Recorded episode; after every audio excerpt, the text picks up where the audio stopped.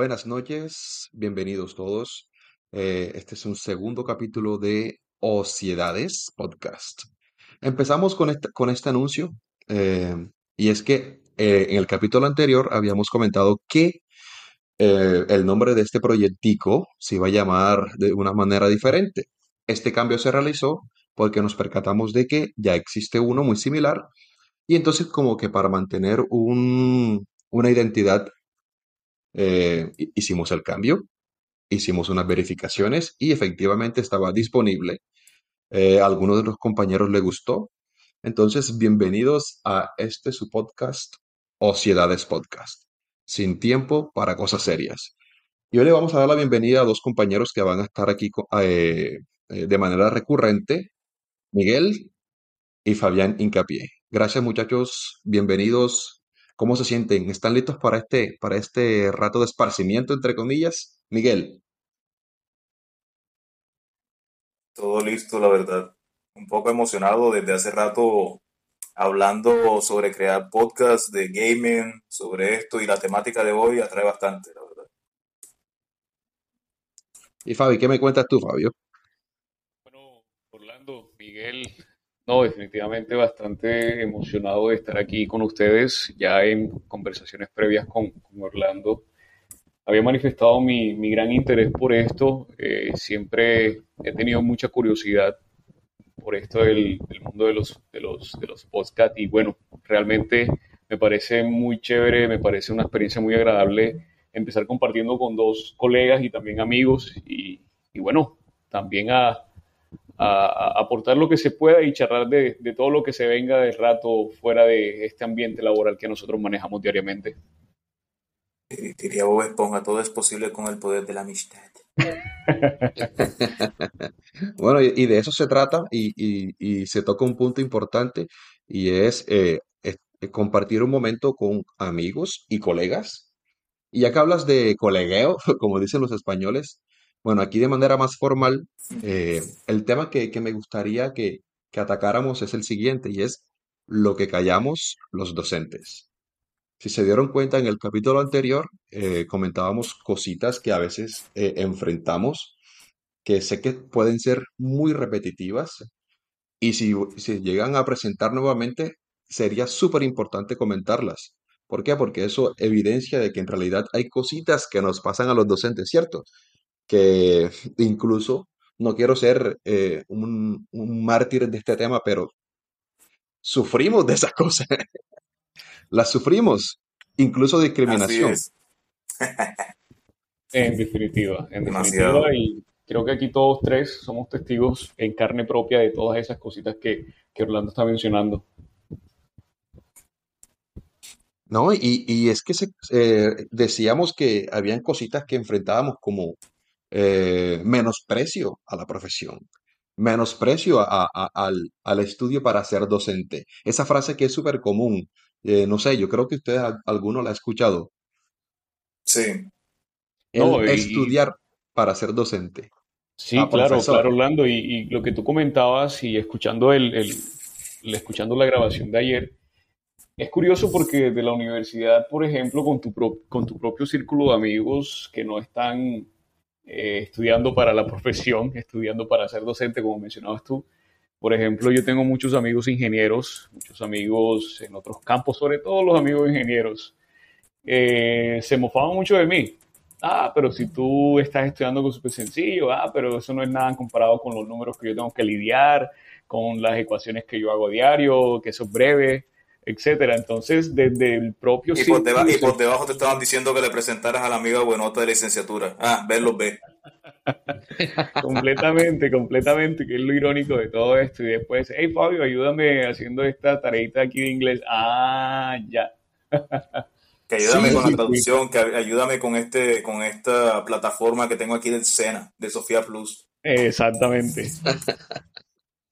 Sí, eh, eh, yo creo que se es ignorante a veces en esas situaciones cuando, cuando eh, le damos únicamente importancia a los números e ignoramos lo difícil que es tratar con personas. ¿ah? Sí, así es. Y, y- y hablando de, de tratar con personas, esas situaciones que, que a veces enfrentamos que son, que a veces uno cree que apenas existen en la Rosa de Guadalupe. ¿Ah? Esta profesión requiere de mucho, de mucha, yo siempre le digo que es mucho tacto y definitivamente no cualquiera se le mide a esto, incluso para uno que ya lleva cierto tiempo, por ejemplo, en nuestro caso llevamos ocho, casi nueve años de experiencia en, el, en el campo, que pues no es mucho, pero ya tampoco es poquito es difícil, es difícil lo que tú dices, manejar personas, eh, manejar diferentes caracteres, eh, realidades, ¿no? Entonces, es algo que uno aprende, pero también uno vive en la experiencia diaria y también tiene que darse duro a veces contra la pared porque hay cosas que uno queda fuera de la, de la realidad, queda uno fuera del, del contexto y es complicadísimo. Sí, señor. Y es que, y es que dentro, dentro de nuestra propia eh, como dice Fabián, nuestro, nuestro propio contexto, uno diría que moviéndose entre ciudades y demás, eh, uno no pensaría que en la misma costa cambiarían mucho las cosas, ¿cierto? Como que uno diría, no, ya yo tengo experiencia trabajando con esto y demás, pero uno, uno llega y se, y se encuentra con una realidad tan, tan grande. Yo lo podría comparar como, como hace poquito me estaba viendo, bueno, reviendo un video de, de este, de este escritor, David Sánchez Juliado. Sé que ustedes lo conocen. Eh, y, y, él, y, él, y él hablaba de, del mote de queso. Ese es uno de sus videos más famosos. Y él hablaba de cómo ese mote de queso lo preparan diferente en, en cada lugar. Yo, yo comparo la docencia con eso, ¿sabes? Como que cada persona le gusta de una forma. Está el que le gusta el mote de queso con bastante queso, diría un colega a nosotros que le gugulle el queso. Que le gugulle el queso. Está el otro que le gusta que le eche tomate. Eso, la como diría uno de la zona sucreña, son los que le echan el tomate o los otros que le echan la berenjena. Entonces, cada quien tiene sus gustos, ¿no?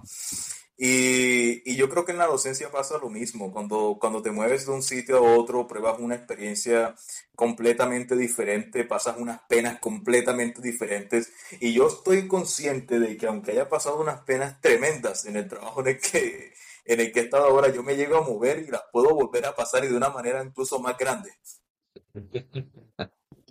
No, y, y, y ¿dónde me dejas esos casos donde se le echa cilantro. Y yo creo que eso no, tiene ninguna región, solamente tiene una persona que, todos conocemos aquí. Y que ojalá, que ojalá algún día, algún día eh, haga parte de, de Pero escúchame, sacrilegio. Sí, es una pleta de fachateo. No, no, Bueno, yo no puedo decir nada porque nunca lo he probado tengo que hacerlo para poder acompañarlos en, ese, en ese debate. Ya que tú lo mencionas de esa forma, estando, pues aquí estamos hablando de todo, ¿no? Se trata de eso. Sí. Yo he tenido el chance de probar ese mote y bueno, la verdad, la verdad, no está nada mal, Baroco. No está nada mal el asunto, honestamente.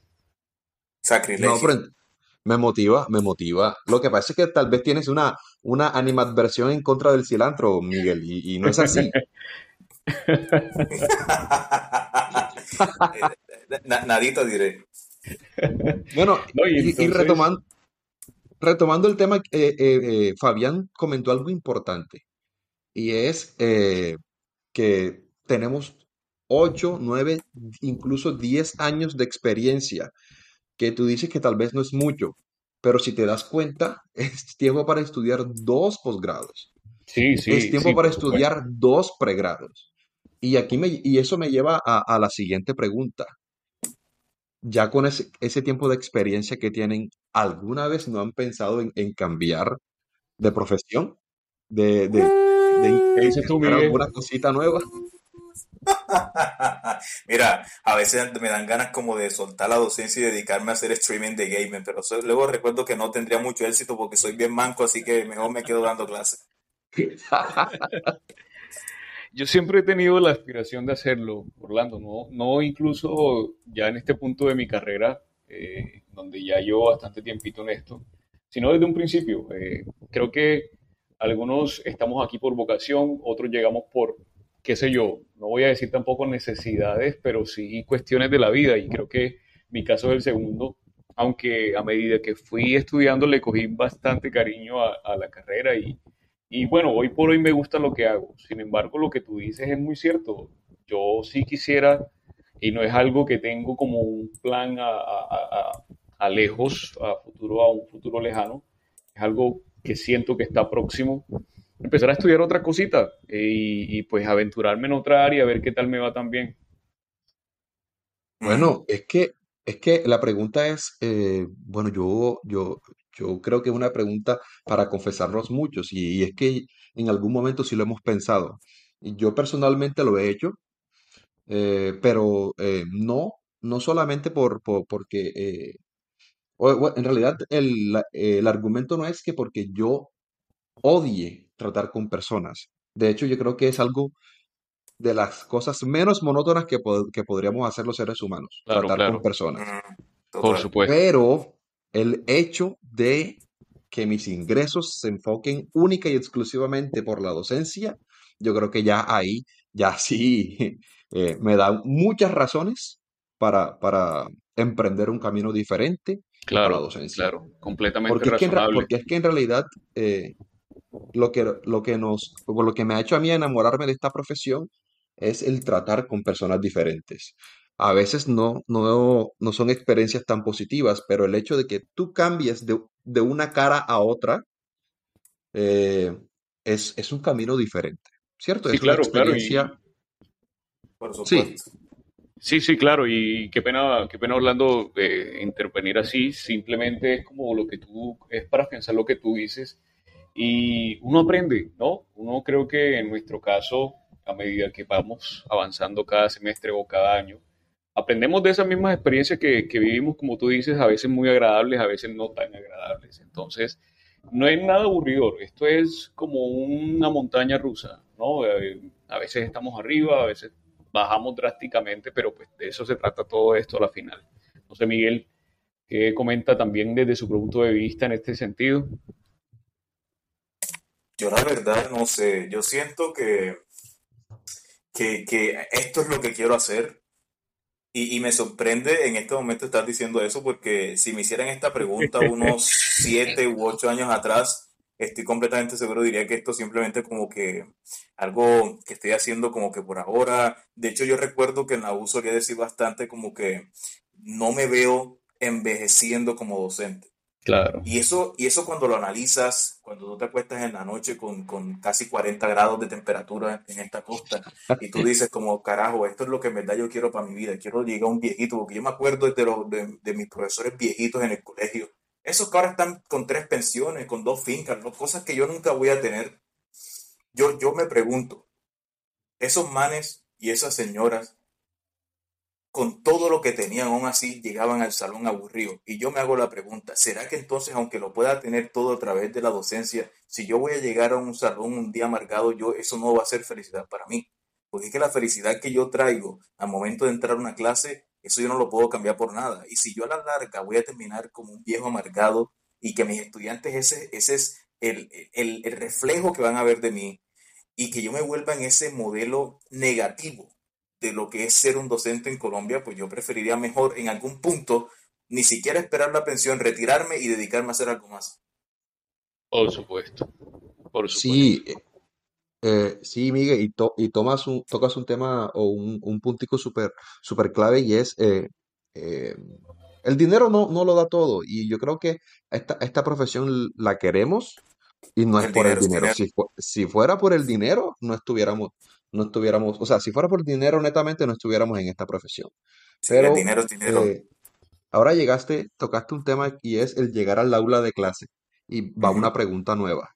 Llegar al aula de clases con la mejor disposición. ¿Qué tanto mm. influye, qué tanto influye para ustedes eh, el ambiente que generen los estudiantes frente a la clase, sobre todo cuando es una clase a las 2 de la tarde? Bueno, yo, yo, le, yo hago una contrapregunta. Entonces, ¿ustedes tienen grupos favoritos y grupos que odian? Esta es una pregunta, esta es una pregunta que a veces uno dice como que dice, pero es que no, y, es y es como una cuando, pregunta cuando que un cantante, sí, un cantante llega, por ejemplo, a una a ciudad una ciudad. importante en Colombia, como Sincelejo, por ejemplo, y llega no, Cinceles, ustedes son los mejores, o después llega Barranquilla, no, Barranquilla, ustedes son mis mejores fanáticos. Entonces, uno siempre tiene eso, que no, yo no tengo estudiantes favoritos, no tengo grupos favoritos, pero vamos a decirnos la verdad, sí tenemos grupos favoritos, sí tenemos estudiantes favoritos. El problema es cuando ya empezamos a que ese favoritismo afecte nuestra objetividad al momento de evaluar. Y eso es lo que muchas personas no entienden, que nosotros sí somos capaces de separar eso al momento de evaluar a un estudiante, si somos muy capaces. Entonces, despejemos, esa, pregunta tabú. ¿Tenemos o no tenemos entonces eh, estudiantes y grupos favoritos y aquellos que de pronto a veces uno dice como que, Señor, dame energías para entrar a este grupo el día de hoy? Mira, Miguel y Orlando, sí tenemos, en definitiva. Y uno, cuando los estudiantes le preguntan eso a uno, por supuesto, uno va a decir que no. Yo en lo particular siempre niego completamente la existencia de un favoritismo hacia un grupo, pero por supuesto, estoy respondiendo a lo que tú dices y también respondiendo a la pregunta que hacía Orlando inicialmente, la disposición o, el, tu, disponibilidad, tu actitud ante una clase, yo en lo particular, este semestre que pasó, eh, mis clases son desde la una de la tarde, desde la una de la tarde hasta las cinco de la tarde y es terrible, terrible, como ustedes hablaban, con estos casi 40 grados que vivimos, este sol. Definitivamente. No perdona a nadie. Y llegar a un aula para tú charlar con 30, 35 muchachos, en algunos casos 50, donde sabes que de esos 50 solamente 20 te van a prestar atención, los de los otros 30 no están ahí contigo claro, eso afecta muchísimo y afecta tanto en, la, en, la, en el desempeño de ellos y tu desempeño como... Como, como en el nuestro, claro, como docentes también. Claro. Como orientador de la clase. También ahí donde influye o es importante lo que hablaba Miguel, tener un curso favorito y tener un curso que uno como que no le den tantas ganas a veces de entrar. Porque cuando tú tienes ese curso que te, que te da como la berraquera, que te da la, las ganas, tú dices, bueno, es la una de la tarde, hace un sol bien, bien inclemente, pero, pero Acabo de tomar una sopa de hueso. Sí, es total. Estos son mis pelados buenos y voy con toda. Y uno no le importa la hora que sea, uno va con toda. Pero cuando tú vas a ese otro curso que tú dices, no, es que estos pelados ni asiste aquí mismo, ni existen los pedagogos más grandes de la historia, caminan. Entonces, sí, sí, respondiendo las dos interrogantes de ustedes completamente. Completamente afecta tu disposición y también uno tiene cierto favoritismo. No sé, Orlando, tú, tú sí has enfrentado esas situaciones antes. Bueno, eh, número uno, eh, en mí se influye el ambiente que me generen los estudiantes. Definitivamente. Porque, porque yo siento que, que, que esto es casi como una relación amorosa, porque esto tiene que ser recíproco. Tú te desmotivas cuando, cuando te das cuenta que esa otra persona ese cuerpo eh, es algo que e, es un cuerpo que no te ofrece lo que tú le estás ofreciendo, sino que todo es lo contrario. Sí, señor. Y, y, yo creo que como, ser, como seres humanos, como profesionales, es importante recibir eso. Entonces desemboca en, la, en, la, en el segundo interrogante y sí, yo creo que por eso mismo hay grupos preferidos que, que, lo, que es eh, totalmente diferente es que lo manifestemos o que se lo comentemos a los estudiantes, pues personalmente no lo hago. No, claro, de que, poco, claro. Pero de que los grupos preferidos existen, sí, existen. Ahora, no quiere decir que porque ese grupo preferido eh, es donde menos estudiantes se van a quedar o porque no quiero hacer mi labor bien con ellos. No, es, es algo totalmente ajeno. Pero ¿qué pasa? Que sabemos que todo con amor es mejor, ¿cierto? Claro, por supuesto. Sin, embargo. No, no, y eso que eh, tú tocas ahí es muy importante, Orlando, qué pena, eh, eh, es bastante importante lo que tú dices. Y es bueno aclararle, ¿no? A, quienes nos estén escuchando, si hay colegas, si hay también personas que, que en algún momento han interactuado con la docencia. Es, muy importante diferenciar, y tú mencionabas eso y es muy relevante, de que un, independientemente de cuánto nos motive o nos desmotive un curso, uno hace su trabajo. Yo en lo particular, la verdad, y, lo digo sin, sin ser eh, egocéntrico, trato de hacer muy bien mi trabajo y yo sé que ustedes igual. Y pues uno tiene que diferenciar, no, uno tiene que ser profesional, honestamente.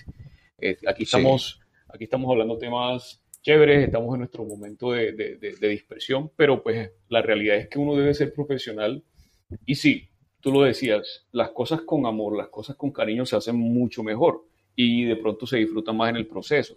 Pero eso no quiere decir que cuando uno está con ese grupo que de pronto a uno a veces no, no le genera tantas expectativas o cosas así, que uno va a hacer pues cualquier mamarracho de trabajo, tampoco es lo ideal. Así es, así es. Es correcto. Uno, uno, uno sigue haciendo su labor con la misma entrega, aunque, aunque no reciba eso.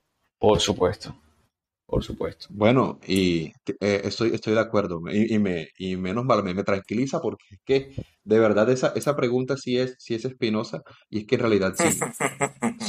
bueno, las preguntas, porque sí, eh, eh, lo que nos brinda el grupo nos influye, pero no, no determina nuestro accionar. Y sí, Sí, tenemos, tenemos grupos preferidos. Ahora, ya que estamos en temas, en temas así, en temas tabú, porque sí son. Ok, Cuando no sé, tenemos grupos sigue. preferidos, cuando tenemos grupos preferidos, ¿influye en, al momento de calificar ese tipo de pruebas que aunque tienen rúbricas, em, pueden ser subjetivas? Ok, Miguel, no sé si tú quieres empezar respondiendo. Oye, mira, tú, tú vas a decir que, ¿qué hiciste con eso, Orlando? Con eso, no sé si ustedes han visto el capítulo de los de los Simpsons donde empiezan la guerra de las mafias porque tienen una venta. Entonces que Marsh está vendiendo unos pretzels, entonces, y entonces los otros, los de venta pita, contratan a la mafia japonesa. Y hay algo que dice la mamá de Seymour Skinner, que creo que es lo que acaba de hacer Baloco con esa pregunta. Nos mataste siete veces antes de que tocáramos el suelo. Y, y que el pequeño diría, y el pequeño japonés está a punto de hacer algo. Quiero ver que haga algo, ¿Quién, March. ser- quién será ese pequeño japonés que está a punto de decir algo aquí grave? bueno, Ok. No sé si seré yo, no sé si será Fabián, no sé si será tú mismo, Orlando, que haces la pregunta. Por mi parte, yo te puedo decir que no afecta, ni siquiera a nivel grupal ni a nivel individual. Eh, es lo que decía, el ambiente, el ambiente durante la clase cambia drásticamente y eso no podemos mentirnos. Hasta el punto de que hay cierto tipo de actividades lúdicas que uno di- diría que puede aplicar con ciertos grupos, uno ni siquiera ya se esmera en hacerlo con nosotros, porque saben Sí, que uno, claro. no van a prestar la atención, dos, lo van a hacer sin ganas o tres, puede simplemente no funcionar. Y no es porque uno tenga una predisposición, es porque ya lo ha intentado. ¿Sí? Claro. Porque uno hace prueba y error, prueba y error, y uno se percata que de tanta prueba y error uno dice, no, definitivamente este grupo no tiene interés. Entonces, ¿por qué perder tiempo? Esa es la pregunta. ¿Para qué perder tiempo haciendo algo que yo sé que simplemente no va a generar nada dentro Sí, de claro. ellos? Hay un docente, usted- bueno, no quiero decir nombre porque obviamente no, no es un momento de decir nombre, pero No, en no se trata de en eso tampoco. en la universidad cuando estuve estudiando mi pregrado y te- tenía muchas dudas existenciales sobre si la docencia era lo que verdad era para mí. Me acuerdo que estaba por allá en sexto o séptimo semestre. Y llega este profesor y prácticamente le da un cambio de, dirían los ignorantes, de 360 grados, pues no, de 180 grados a lo que yo concebía en mi labor como docente. Y es que ese, ese docente con una frase me, me resumió la docencia en Colombia, en Venezuela, en Canadá, en Estados Unidos, donde sea. Él me dijo una Wow. vez que no hay nada peor que intentar enseñarle a una persona que simplemente no quiere aprender. No quiere aprender. Y eso, y eso es algo que muchas personas no entienden, porque es que siempre la culpa es del docente. La culpa es del docente. Y hay que ver que a veces la, ser tan específicos o hacer, ser, no, creería que no es la expresión, ser tan eh, cerrados al momento, ser tan obtusos de decir que solamente la culpa es del docente, así como otras personas dirían, no, es culpa del estudiante, no, pero es que es culpa del padre de familia. Y a la larga, la culpa es de la vaca.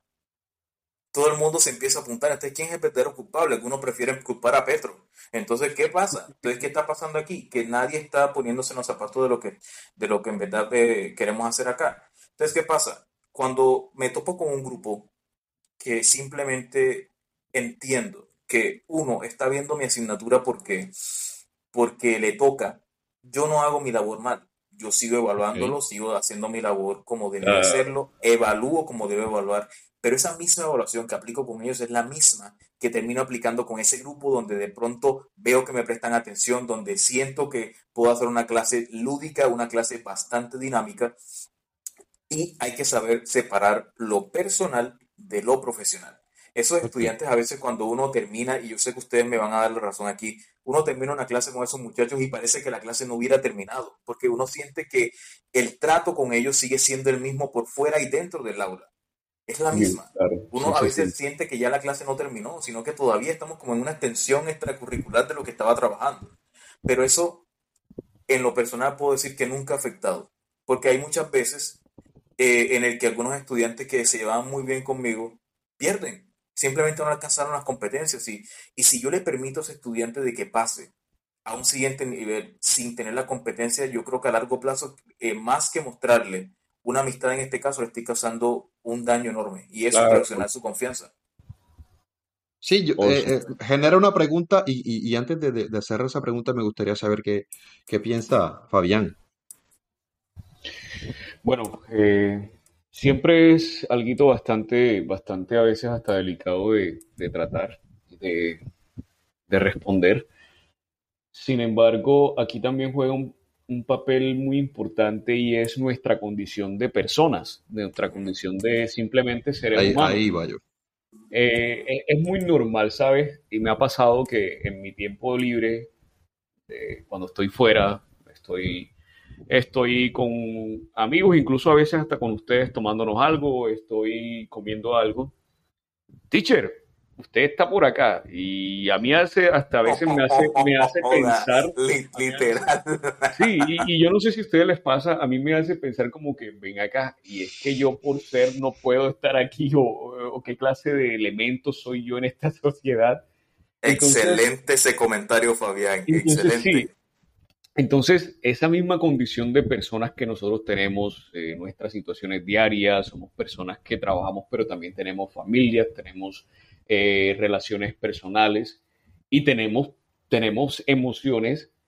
El hecho de que tú te esfuerces una mañana, una tarde completa organizando hoy diciendo, hey, voy a preparar una clase que va a estar de lo más de buena, tú la llevas al día siguiente, la pones en práctica, te funcionó de maravillas con el primer grupo, la misma exacta clase la llevas con el otro grupo que es del que estamos hablando y tú dices, oye, pero ven acá, ¿qué pasa aquí? Si es el mismo nivel, es la misma clase, son las mismas actividades, entonces ahí es donde tú como persona, ya no es como profesor, ya no es como profesional, tú como persona dices, oye, si están valorando el esfuerzo que yo le estoy metiendo a este trabajo, que me estoy desgastando, en donde yo puedo estar haciendo cualquier otra cosa, en donde yo incluso puedo estar grabando con los compañeros acá como estoy ahora.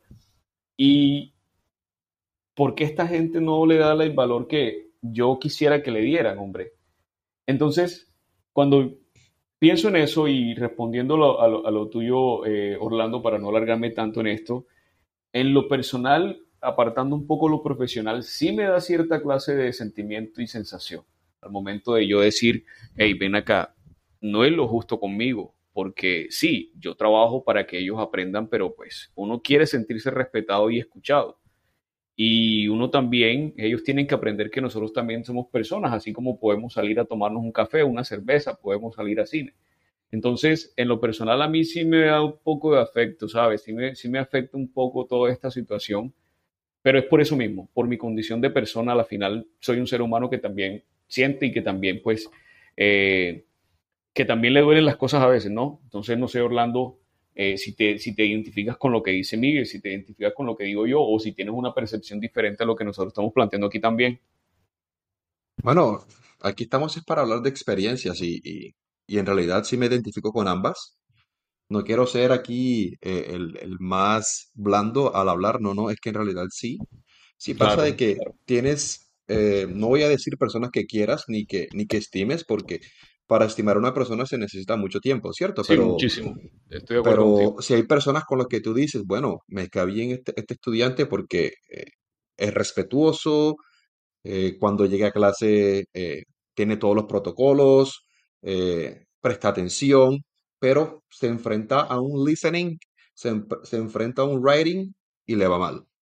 se enfrenta a un speaking claro. y le va mal. Pero por más que te caiga bien, por más que tú consideres que es una persona respetuosa, no cumple las competencias. Son cosas que decía eh, Miguel. Pero también se da lo contrario. El estudiante que no es capaz ni de mirarte a los ojos cuando está, eh, cuando, cuando le preguntas algo, eh, no entrega a veces las asignaciones, no saluda y le va bien en, en distintas actividades. Y es que ahí, ahí viene el punto que, que tú mencionabas, somos seres humanos y aunque a veces nos, nos chocan esas cositas, la profesión está ahí y, y yo creo que hay que hacerla valer Claro y que sí. es, es lo que he intentado hacer y, y creo que no, no me ha ido mal. Pero son cosas que pasan. Y, y agregaste un, un punto importante, Fabián, y yo lo comentaba en el podcast anterior, y es que a veces existe, existe esa estigmatización de que por ser docentes tenemos que ser el ejemplo del pueblo, como decía Por el gran supuesto. Diomedes. Y por ser el Hombre, ejemplo sí. quiere, quiere decir que está mal sentarnos en una terraza con amigos y de partir con unas cervezas en las manos, en las manos. Y, y no, no es Claro. así, es algo que, que, que, que me choca y me gustaría saber qué piensa Miguel al respecto, porque creo que no has comentado. Bueno, yo le, yo, yo comienzo la respuesta con una pregunta, como siempre, yo aquí llevando siempre la contraria. La pregunta es muy sencilla, es ¿qué es un docente? Si no la entendemos en español, vamos a decirla en inglés. What is a teacher? Y si no la entendemos en inglés, si hay algunas personas de Alemania que nos estén escuchando, was ist ein Lehrer?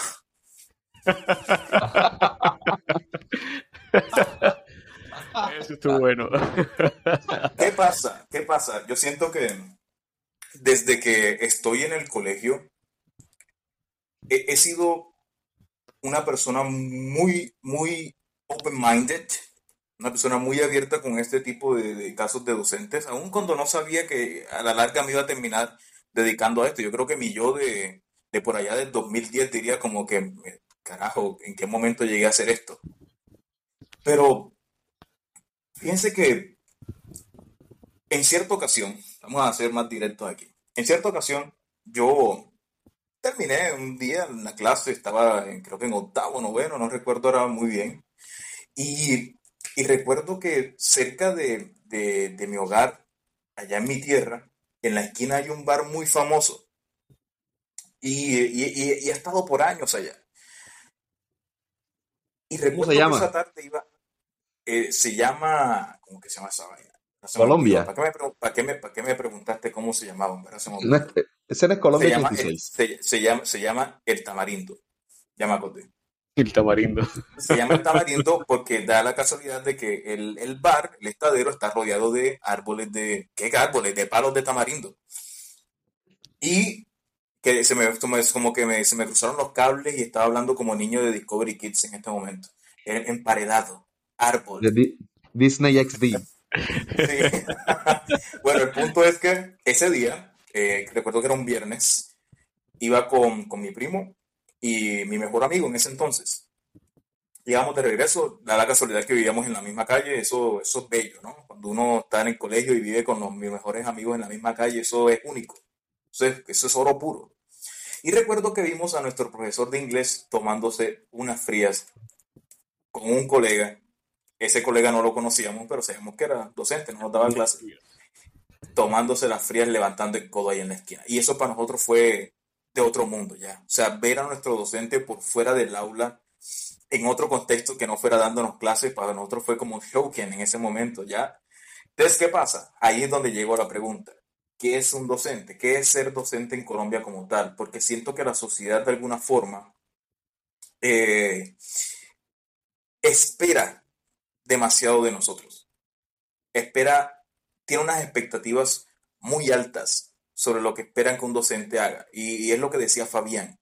Entonces, hasta el punto que si uno quiere salir un día, eh, y, y lo dice uno que de pronto yo no soy de andar en discotecas y nada, ese, ese tipo de ambientes a mí nunca me han parecido idóneos, no, no va con mi personalidad, pero sí me gusta frecuentar pubs, eh, barcitos donde yo pueda sentarme a escuchar música, hablar con mis amigos eh, y demás, tomar unas cervezas, pero es muy frustrante saber que entonces donde quiera que yo vaya en esta ciudad, yo me voy a encontrar con un estudiante o un ex estudiante y, y siempre va a estar eso, como que los ojos están sobre ti, esperando que cometas algún error, por así decirlo.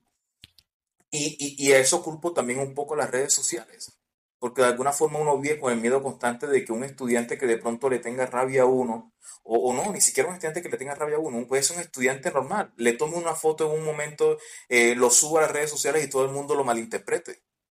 Casos se han visto. Por ejemplo, les voy a dar un ejemplo, un ejemplo, discúlpame, loco, ese, ese, ese, ese video muy famoso donde está el profesor con la estudiante a mitad del río y resulta que no están hablando de nada más, sino de temas de estudio. y lo peor, y lo peor, es de inglés. de inglés. Y, loco, viejo, yo, viejo, viejo, ¿cómo vas a hacer eso? No hagas eso, viejo. O sea, el mundo entero sabe que le estamos hablando de eso. Pero el punto yo es el cada, siguiente, compañeros. El punto, el punto es que siento que los padres de familia en muchas ocasiones tienen altas expectativas, eh, hasta el punto de que miran la forma en la que uno se viste como hombre o incluso son, Por son supuesto. mucho más fuertes, son mucho más fuertes con las mujeres y eso es una realidad. Están hasta el punto de, de estar pendientes de cómo va vestida la, la, la- la maestra, si va mostrando demasiado, si no va mostrando demasiado también es un problema. Eh, van pendientes hasta del otro padre de familia, el acudiente cómo va vestido. Entonces siento que la sociedad en la que estamos viviendo presta demasiado, demasiada atención a la apariencia, a las acciones que se hacen por fuera del aula y están prestando muy poca atención en lo que en verdad estamos haciendo significativamente en el aula para sus hijos. no, es que Claro. eh, yo, yo quiero aportar algo y es que una, una labor tan humanista, hablando desde el punto de vista pedagógico de todo, Mm. está, está deshumanizada. Es decir, no, no, no, a veces no nos damos cuenta de que el docente tiene una vida aparte de, de- del aula, una vida por fuera de la institución educativa y que puede enfrentar determinadas situaciones y de que no es un cura. Y incluso el cura también tiene su vida, ¿ok?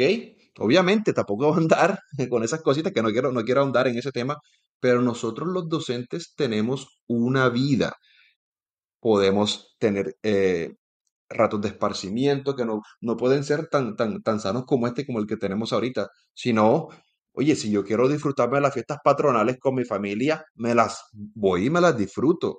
Si no quiero ir a ninguna fiesta patronal, sino que me quiero meter en la discoteca tal, voy y me meto en la discoteca. Si quiero jugar billar, voy y juego billar. ¿Y qué pasa? Que es que yo a, a veces, yo me siento que he vivido en muchas situaciones. Yo aquí hay lugares públicos que yo no conozco, porque me da cosa encontrarme un estudiante y me diga y me empieza a grabar, y entonces va a sonar la canción de Nelson Velázquez, entonces yo me la pongo a cantar y ya me van a tildar de algo que no soy. Es, es así, Hércules, eso sí estuvo buena.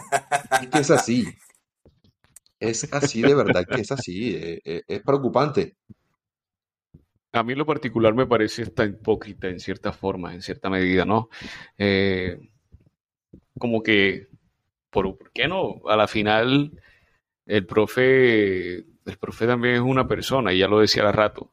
Entonces, ¿qué? Porque él este es profesor y, y esto, pues ya no puede hacer ciertas cosas, está, está prohibida socialmente hablando, el profe está prohibido de que haga ciertas cosas porque no está bien por el solo hecho de que él o ella es profe.